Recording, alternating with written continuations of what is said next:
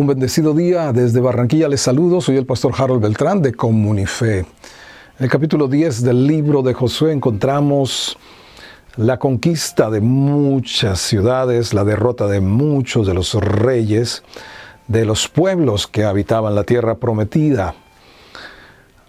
Pero leamos para tener el contexto de por qué sucedió todo esto. Dios ya lo había dicho y se lo había dicho a Moisés. Y Moisés se lo hizo saber a Josué y Josué lo hizo así, excepto con los Gabaonitas. Ahora consideramos algún aspecto de esto. Leamos Deuteronomio 7, verso 1, dice, cuando Jehová tu Dios te haya introducido en la tierra en la cual entrarás para tomarla, y hayas echado de delante de ti a muchas naciones, y las mencionas siete naciones mayores y más poderosas que tú, y Jehová tu Dios las haya entregado delante de ti y las hayas derrotado, las destruirás del todo, no harás con ellas alianza, ni tendrás de ellas misericordia, y no emparentarás con ellas, no darás tu hija a su hijo, ni tomarás a su hija para tu hijo, porque desviará a tu hijo de en pos de mí, y servirán a dioses ajenos, y el furor del Señor se encenderá sobre vosotros, y, te destruirá pronto. Mas así habéis de hacer con ellos. Sus altares destruirás, quebraréis sus estatuas, destruiréis sus imágenes de acera y quemaréis sus esculturas en el fuego. Dios estaba tomando medidas radicales. Recuerde, ser radicales no es ser negativo, es tomar en serio todas las implicaciones. Ser radical no es ser negativo, no es ser homófobo, o etcétera. Realmente es tomar muy en serio todas las implicaciones. Y Dios les había advertido que si hacían alianza con pueblos paganos, iban a ser contaminados, mezclados. Y entonces esto les sería por tropiezo, por caída.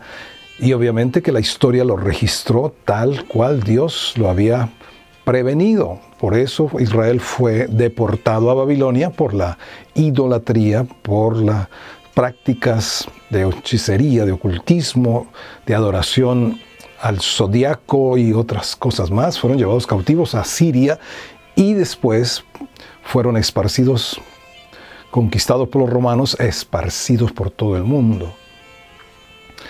Algo que sucedió, y lo recordamos, es que ellos hicieron alianza con los Gabaonitas, hicieron alianza porque fueron engañados, una trama de, esta, de este pueblo de Gabaón, lo cual se fingieron que eran gente de, vivían muy lejos, y bueno, ellos se dejaron llevar por sus sentidos, la apariencia que vieron, y la escritura nos habla de no fiarnos en nuestra propia opinión, no fiarnos en nuestra propia prudencia, sino que debemos es buscar a Dios siempre. Ellos no consultaron.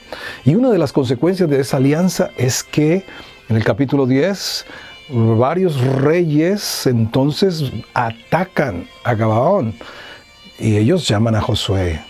Josué está en alianza con ellos y Josué tiene que venir a pelear una batalla ajena.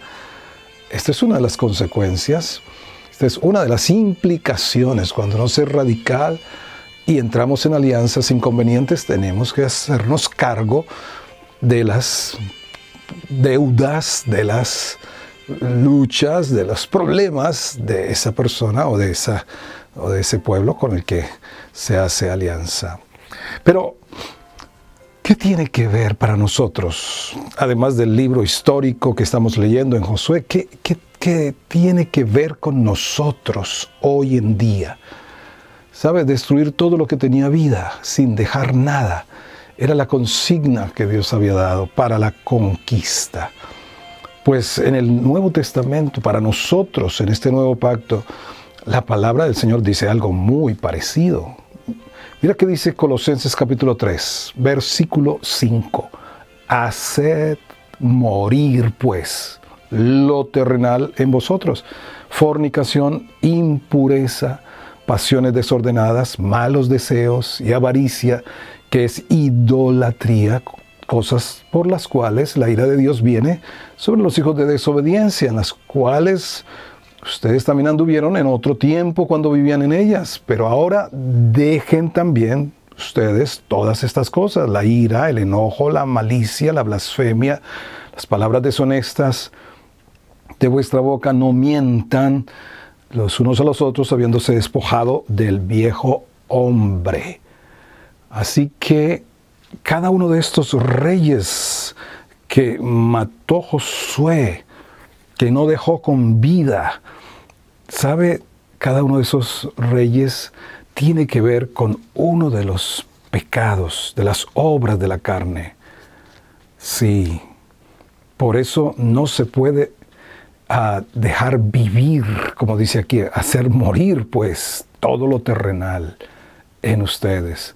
Es decir, todo lo del hombre viejo debe morir, el antiguo morador debe desaparecer si es que nosotros vamos realmente a experimentar la plenitud de la vida abundante, de las promesas y de las bendiciones y de los beneficios que Dios se ha propuesto con cada uno de nosotros.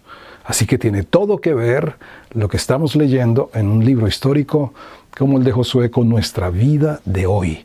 ¿Qué cosas estás consintiendo? ¿Estás haciendo alianza? ¿Qué cosas estás tratando de educar, tratando de domesticar? Que lo que debes hacer es morir, hacerlas morir. Como dice también Gálatas capítulo 5 y el versículo 25, 24, pero los que son de Cristo han crucificado la carne con sus pasiones y deseos. Por el Espíritu haremos morir las obras de la carne y viviremos a la conquista de nuestra propia tierra prometida. Amén.